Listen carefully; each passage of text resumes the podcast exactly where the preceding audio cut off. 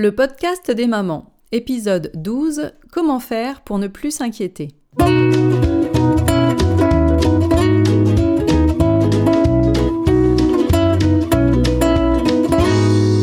Le podcast des mamans, c'est pour tous ceux qui s'intéressent à la famille. Parce qu'une famille heureuse passe par une maman heureuse et qu'être une maman heureuse, ça s'apprend.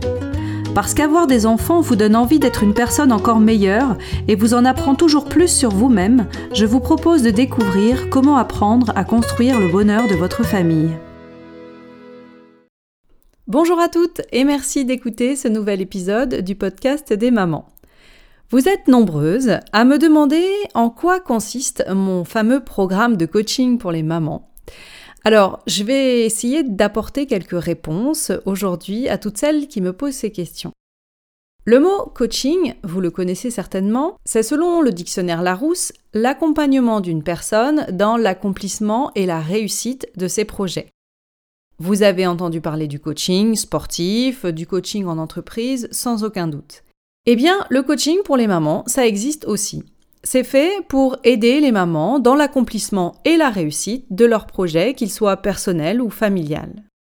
Mon programme vous permet de devenir une meilleure maman pour vos enfants, une meilleure compagne pour votre conjoint, bref, une meilleure version de vous-même, celle que vous avez toujours eu envie d'être et qui existe en vous.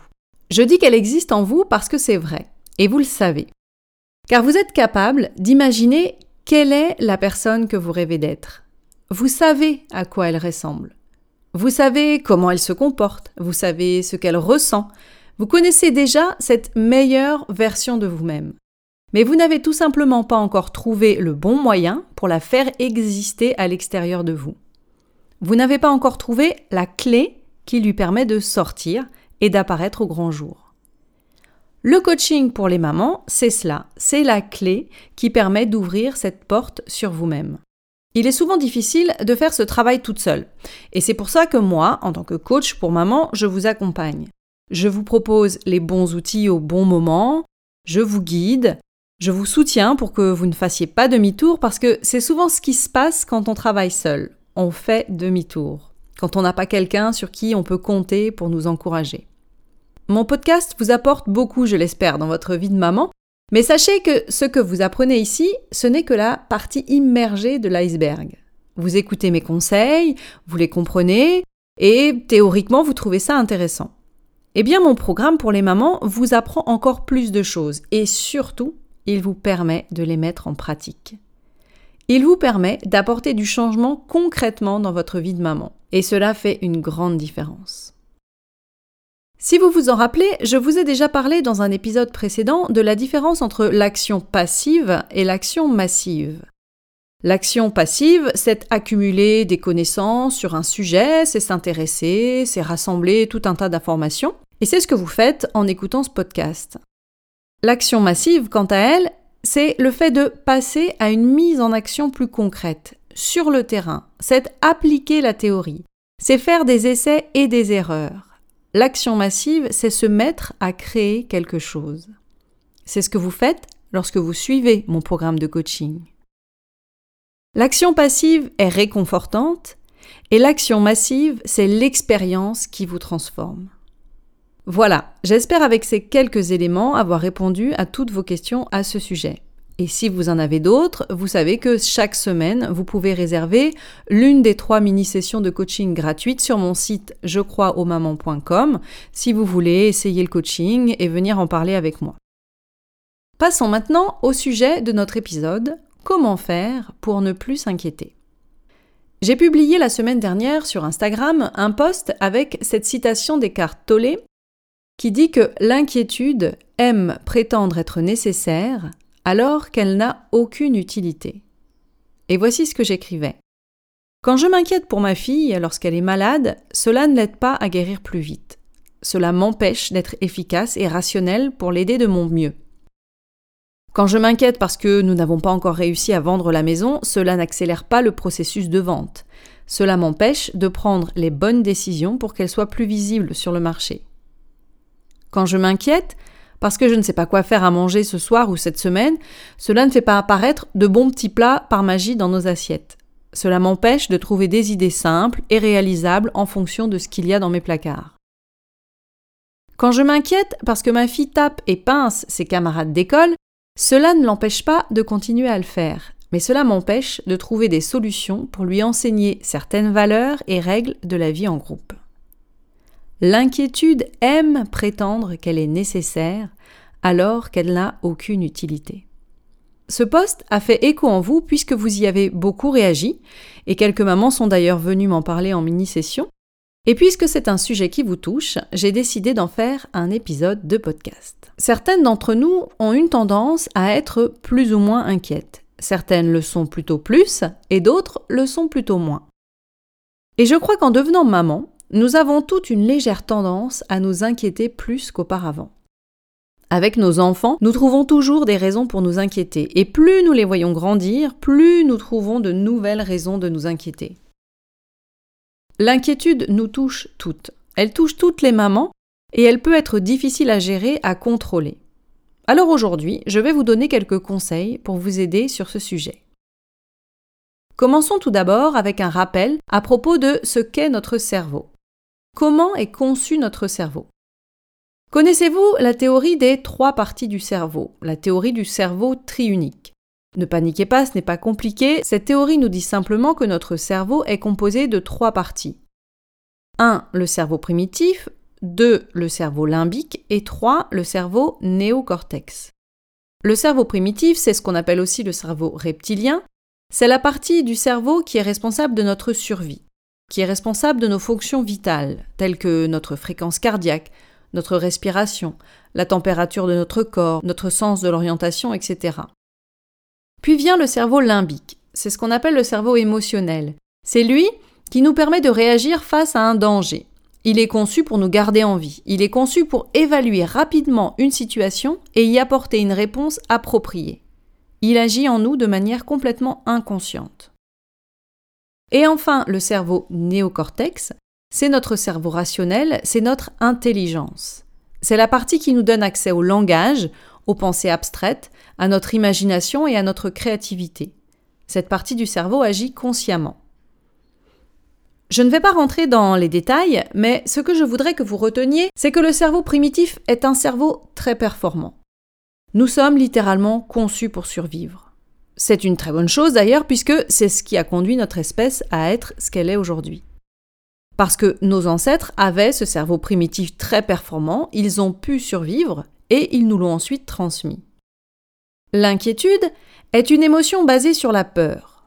L'inquiétude vient du cerveau primitif, cette partie de votre cerveau qui essaye de vous protéger. Il fonctionne main dans la main avec le cerveau limbique, puisque l'inquiétude est une émotion, mais il fonctionne également avec le cerveau néocortex, puisque nous avons des pensées qui créent cette inquiétude, des pensées rationnelles ou irrationnelles. Donc tout cela fonctionne ensemble. Mais l'inquiétude à la base vient de votre cerveau primitif. C'est lui qui crée l'inquiétude. Quand nous nous inquiétons, par définition, nous avons des pensées négatives, des émotions négatives, ce qui est la manière pour notre cerveau d'éviter, d'anticiper un potentiel danger. Il est important de savoir que notre cerveau primitif nous protège des dangers à la fois physiques, mais également des dangers émotionnels. Par exemple, si je n'aime pas les serpents et que je vis dans une région où il y a des serpents, je vais développer une inquiétude face à ce danger physique que peut être un serpent. C'est un danger physique. Mais nous passons la plupart de notre temps à guetter ce que l'on appelle des dangers émotionnels. Nous nous inquiétons surtout à propos de ce qui peut nous arriver émotionnellement. Cette inquiétude est également une fonction de notre cerveau primitif. Si j'ai peur de ce que mon enfant peut vivre à l'école, au centre aéré ou à la crèche, je vais développer et créer des pensées qui vont créer en moi de l'inquiétude, ceci afin de protéger mon enfant. Cette fonction du cerveau, de nous protéger des dangers physiques et des dangers émotionnels, est une fonction importante et nécessaire nous en avons besoin, et il n'est pas question de nous en débarrasser car elle a son utilité. Cependant, et vous l'avez certainement déjà remarqué, cette fonction a une légère tendance à échapper à notre contrôle et à complètement nous dominer. Ce que nous allons essayer de faire aujourd'hui, c'est d'apprendre à la garder sous notre contrôle. La plupart des choses pour lesquelles nous nous inquiétons sont des choses pour lesquelles nous n'avons pas besoin de nous inquiéter. Savez-vous que 87% de ce que nous anticipons, les choses négatives, ce qui pourrait nous arriver, pour lesquelles nous nous inquiétons, eh bien 87% d'entre elles n'arrivent jamais. Savez-vous également que plus de 80% des gens disent que quand ces choses leur arrivent effectivement, ils les gèrent beaucoup mieux qu'ils n'auraient pensé, beaucoup mieux qu'ils n'auraient cru. Donc, la plupart du temps, l'inquiétude ne nous est pas utile. Personnellement, j'autorise l'inquiétude à me rendre visite. Je l'écoute, car je ne crois pas avoir envie de m'en débarrasser complètement. Ma coach me disait qu'elle visualisait l'inquiétude comme son voisin ennuyant, qui laissait des mots sur les pare-brises des voitures garées dans sa rue. Ces notes demandaient aux gens de ne pas se garer à certains endroits. Elle avait pris l'habitude de lire ces notes et donc de les prendre en compte, de vérifier si elle était bien garée ou mal garée, et si elle se considérait comme bien garée, ce qui était le cas la plupart du temps, eh bien, elle jetait cette note. Essayez de visualiser l'inquiétude de cette façon. Lisez la note qu'elle vous envoie. Tu dois t'inquiéter pour telle raison. Puis, posez-vous la question rationnelle de savoir s'il y a vraiment une raison de s'inquiéter. Et vous constaterez généralement que ce n'est pas le cas. Alors, vous jetterez la note que vous a envoyée votre inquiétude à la poubelle. La vérité, c'est que lorsque nous laissons l'inquiétude s'installer et nous envahir, elle ne nous aide pas vraiment. Et notre inquiétude peut facilement se transformer en anxiété. Et quand nous sommes inquiètes ou anxieuses, il nous est beaucoup, beaucoup plus difficile de penser rationnellement, d'utiliser notre bon sens et notre clairvoyance. Car pour avoir accès à tout ça, à nos pensées rationnelles, à notre bon sens, à notre clairvoyance, il nous faut être sereine et non pas inquiète ou anxieuse. Eckhart Tolle nous dit donc que l'inquiétude prétend être nécessaire. Nous avons vraiment l'impression qu'elle est nécessaire, alors qu'elle ne l'est pas. Car le point de départ de l'inquiétude est souvent justifié. Elle vient de notre instinct de survie, ou bien de l'amour que nous avons pour nos proches, de notre besoin de les protéger. Mais la plupart du temps, son approche du problème, de la situation, n'est pas la bonne, et elle ne nous sert pas de façon utile. On dit encore que l'inquiétude est un terrible gaspillage de notre imagination. L'inquiétude, c'est projeter, visualiser, imaginer des choses qu'on ne veut même pas. Maintenant, rappelez-vous que nos pensées sont puissantes. Elles sont tellement puissantes qu'elles nous semblent être la vérité. Nos pensées veulent nous apparaître comme étant la réalité. Et la plupart du temps, nous croyons qu'elles sont la réalité d'ailleurs. Nous croyons que quand nous pensons, nous faisons simplement des observations à propos d'une situation. Mais ce n'est pas vrai. Nos pensées, ce ne sont pas des faits. Nos pensées, ce sont le sens que nous donnons aux circonstances de notre vie. Quand nous avons des pensées d'inquiétude, des pensées à propos de choses qui pourraient mal tourner. Nous avons tendance à chercher la compagnie d'autres personnes qui valideront nos pensées. Et c'est très facile car nous sommes vraiment très doués pour vendre nos pensées aux autres. Si je dis aux gens que je suis inquiète à propos des serpents dans ma région, ils me répondent que oui, j'ai certainement des raisons de m'inquiéter à propos de ça. Et s'il y a des personnes qui ne pensent pas comme moi, eh bien, je ne vais pas leur en parler tout simplement. Je cherche des preuves que mes pensées sont vraies, qu'elles sont la réalité. Et vous savez ce qui se passe? À la fin, mes actions prouveront que mes pensées étaient vraies. Oui. Car mes actions sont conduites par mes émotions, et mes émotions sont elles-mêmes créées par mes pensées. La loi de l'attraction nous dit que nous invitons dans notre vie ce sur quoi nous nous focalisons. Au lieu de laisser votre imagination galopante courir vers l'inquiétude, focalisez votre attention sur ce que vous voulez vraiment. Et pas seulement lorsque vous êtes inquiète, mais faites-le d'une manière générale. Car je le répète, vous invitez dans votre vie ce sur quoi vous vous focalisez. Alors la loi de l'attraction serait-elle quelque chose de magique? Réfléchissons. Vos actions viennent de vos émotions. Et vos émotions sont créées par vos pensées. Donc vos pensées, votre imagination, créent le résultat de votre vie le résultat de vos actions, de votre comportement. Nous vivons l'histoire que nous nous racontons à propos de nous-mêmes. Nous vivons l'histoire que nous nous racontons à propos de notre vie. Nous créons cette histoire avec nos pensées, et nous la créons ainsi tous les jours. Donc si je m'inquiète parce que je pense que les gens ne m'aiment pas, alors je me comporte d'une certaine façon qui fait que les autres ne m'apprécient pas. Je crée mon propre résultat à partir de mes pensées. Et pour changer cela, il suffit de changer vos pensées et tout le reste suivra. Si mes pensées, si l'histoire que je me raconte, si ce que je crois sont des choses positives à propos de moi-même ou de ma vie, alors mes actions vont me conduire à créer des choses positives dans ma vie. Vous me suivez? Maintenant, que fait-on lorsque nous sommes inquiètes? Voici quatre conseils très simples à suivre. La première chose à faire, c'est de respirer. Je vous ai prévenu que mes conseils étaient simples, non? Je sais que cela peut sembler très basique.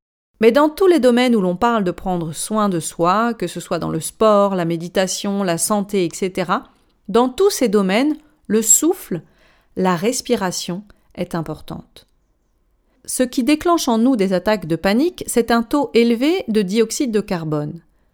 Quand nous arrêtons d'inspirer et d'expirer à fond, nous produisons du dioxyde de carbone et c'est cela qui conduit aux attaques de panique. Mais sans aller, mais sans aller jusque-là, sans parler d'attaques de panique, lorsque vous ressentez de l'inquiétude, lorsque vous ressentez de l'anxiété monter en vous, la première chose que je vous recommande de faire, c'est de prendre le temps de vous arrêter et de respirer longuement. Et c'est quelque chose que vous pouvez faire, n'est-ce pas? La deuxième chose à faire, c'est de solliciter votre cerveau rationnel. L'inquiétude est irrationnelle, elle est nourrie par notre peur. Quand un problème survient qui vous inquiète, posez-vous ces questions. De quoi suis-je certaine dans cette situation? Quels sont les faits? Et soyez honnête, parce que vos pensées vont vous sembler être des observations, des faits, vous devrez alors solliciter votre néocortex, votre cerveau rationnel, pour vous forcer à trouver les véritables faits. Demandez-vous Qu'est-ce que je ne sais pas à propos de la situation? Quelles sont les informations qui me manquent et qui me conduisent à l'inquiétude? Comment trouver ces informations Quelle partie de cette histoire, quelle partie de ce problème sort de mon imagination? Par exemple, si je suis enceinte et que je lis un article à propos d'un accouchement tragique, je vais commencer à m'inquiéter. Je n'ai pas de véritable raison de m'inquiéter, je suis irrationnel. Alors je me pose des questions rationnelles. Y a-t-il une raison de m'inquiéter? Est-ce que je dois prendre certaines précautions ou bien suis-je tout simplement irrationnel La troisième chose à faire est d'avoir une ou deux pensées toutes prêtes en cas de besoin. Des pensées toutes prêtes auxquelles vous croyez et que vous pouvez mobiliser si nécessaire. Ces pensées vous sont propres, alors vous allez devoir les trouver pour vous-même. Trouvez celles qui résonnent en vous, qui vous parlent, des pensées auxquelles vous adhérez, et une fois que vous les avez trouvées, écrivez-les et pratiquez-les. Entraînez-vous à les croire. Ainsi, vous pourrez les mobiliser quand votre inquiétude pointera le bout de son nez. Voici les miennes. Je peux traverser des choses difficiles et je l'ai déjà fait. Ou encore, nos enfants doivent affronter leurs propres épreuves. Ou quand je suis inquiète à propos d'une décision que je dois prendre, je me dis que les mauvaises décisions n'existent pas. Mon dernier conseil est de vous entraîner à vivre le moment présent. Vous avez sûrement entendu parler de la pleine conscience et de l'importance d'être dans le moment présent. La raison pour laquelle vous en entendez parler, c'est parce que cela procure de la sérénité. Il y a physiologiquement des effets positifs sur notre cerveau et sur notre corps à être pleinement dans le moment présent. Ruminer notre passé à propos de ce qui aurait dû se passer, à propos de ce qui n'était pas juste, ne nous aide pas. Cela ne nous procure pas de sérénité. Le futur, quant à lui, c'est là où vit l'inquiétude. C'est quelque chose qui pourrait arriver. Ce n'est pas ce qui se passe en ce moment dans le présent, l'inquiétude est basée sur le futur. Par ailleurs, avoir des pensées basées sur le futur comme lorsque nous aurons cette plus grande maison, alors notre vie sera plus facile, ou encore Lorsque j'aurai perdu ces kilos, alors je me sentirai mieux. Avoir ces pensées basées sur le futur ne vous permettent pas d'être dans le moment présent, ne vous apporte pas de sérénité. Focalisez-vous sur ce moment présent. Que voyez-vous? Que se passe-t-il autour de vous? Qu'entendez-vous? Que ressentez-vous? Quand nous ramenons notre esprit dans le moment présent, nous réalisons que nous pouvons gérer ce qui se passe maintenant. L'inquiétude, elle, vit dans le futur. Voilà, c'est tout pour aujourd'hui. Pensez à me laisser une petite note de 5 étoiles et un commentaire sur iTunes si vous voulez aider d'autres mamans à connaître ce podcast. N'hésitez pas à réserver votre mini-session de coaching gratuite. Je vous dis merci et à la semaine prochaine.